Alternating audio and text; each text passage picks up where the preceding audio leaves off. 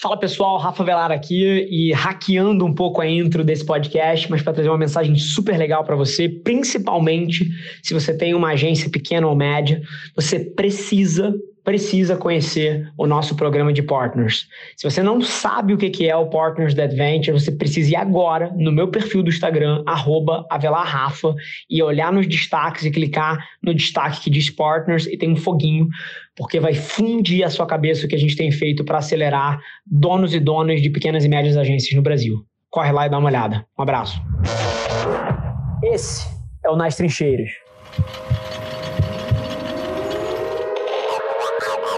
Empreender é uma coisa que precisa de fôlego de alguma maneira. E você precisa de uma maneira de cobrir a sua bunda enquanto você vai perseguir esse sonho. Qual é a forma certa que eu acho de empreender, tá? E eu falo isso de um lugar de propriedade, porque quando eu fui para a empresa da família e eu pude aceitar um salário 4, 5 vezes menor do que eu ganhava no mercado para entrar numa empresa semi-falida para empreender, eu tinha uma pequena reserva. Depois, quando eu fui abrir a Lince Rádio, eu já tinha a Lince rodando e dando certo. Depois, quando eu fui abrir a Velar Mídia, eu já tinha essas duas dando certo. Depois, quando eu fui abrir a cria, eu já tinha essas três dando certo. Então, todos os atos de empreender que eu tive foi: eu tenho alguma coisa funcionando e eu começo a minha nova coisa no meu tempo livre.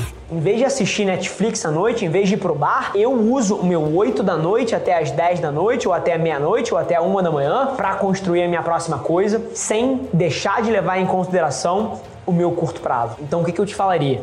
Cara, empreender é uma atitude extremamente arriscada, que inclusive se a gente fosse balancear o risco-retorno, é totalmente ilógico você empreender. Isso é uma coisa interessante da gente entrar um dia, mas não vou navegar nisso agora. O que eu faria? Buscaria o mais rápido possível um trabalho que te tome muito pouco tempo, cara, nem que seja ser porteiro e que possa botar um dinheiro no teu bolso. E assim, não é desmerecendo o porteiro, não, tá? Eu falei porteiro porque porteiro é uma profissão que eventualmente você vai ter tempo de fazer outras coisas enquanto você está no próprio trabalho. Ele vai te exigir pouquíssimo. Você está ali na recepção e você pode estar tá com o notebook ali no Wi-Fi construindo a tua loja online ou produzindo conteúdo e aí chega alguém você atende. Tem outras profissões que você não pode fazer isso. Telemarketing, você está ali o dia inteiro no telefone. Se você vai para o caixa de um supermercado, você está o dia inteiro atendendo ali. Então, assim, se você vai trabalhar em loja, você está o dia inteiro trabalhando. Tem certas profissões que talvez você cubra o teu curto prazo e você libere tempo para durante o trabalho dar um jeitinho de trabalhar no teu sonho ali de forma paralela. Agora, se o teu padrão de vida é maior, se você precisa de mais dinheiro, cara, arranje um trabalho de 8 às 5 que não te consuma fora desse tempo para você poder chegar em casa às 6 e meia, 7 horas e trabalhar de 7 às 11 no seu sonho.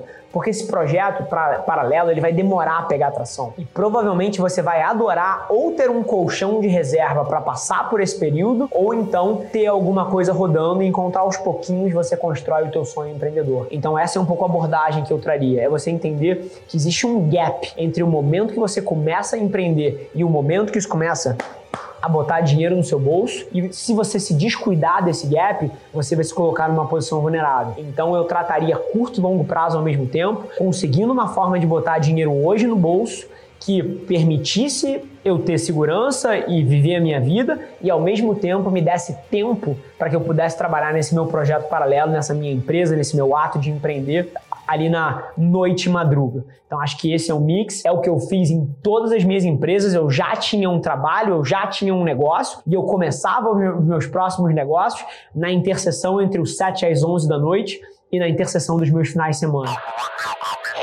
enquanto o ego das pessoas continuar falando mais forte do que a capacidade de olhar para um problema de forma objetiva, isso é uma vulnerabilidade tremenda. Eu nunca tive uma situação dessa na minha vida onde, pô, eventualmente eu precisei me reenquadrar para baixo depois de ter começado a carreira, né? Quando eu comecei lá na empresa da família, o negócio tava uma merda, mas depois disso foi só indo para cima. Mas eu não me engano, eu tenho certeza que vai vir em algum momento. E, inclusive, eu sou super animado com essa possibilidade é, tem muita gente que fala que morre de medo de perder as coisas que conquistou. Eu juro por Deus, eu teria um tesão fudido de me mudar de volta pra boca da favela e tirar o meu negócio do chão lá é, e ter que renascer e ter que trazer de volta. É, primeiro, porque eu acredito na minha capacidade, então eu não tenho medo, eu tenho certeza que tudo que eu tenho na vida não foi sorte, então eu tenho zero medo disso. E número dois, para quem é raiz de fato, para quem gosta das trincheiras, poucas coisas são melhores do que tá tirando um negócio do chão, porra, raiz, scrap e, sem luxo, sem um escritório lindo e sem, assim,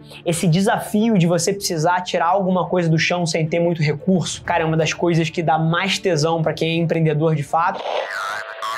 Esse foi mais um episódio da nossa experiência em áudio. E como eu já falei, eu adoraria saber que você está gostando do que a gente está compartilhando por aqui. Então não esquece, se você está tirando valor desse conteúdo, ia significar o um mundo para mim, que você tirasse um print da sua tela, postasse no Stories me marcando e aproveita para ir na sua plataforma favorita também e deixar um rating de cinco estrelas e um comentário lá, ajudando a gente a construir essa comunidade tão vibrante que move o Brasil para frente através do empreendedorismo e que fala desse Brasil que dá certo. É um prazer ter vocês comigo e a gente se vê no próximo episódio do podcast.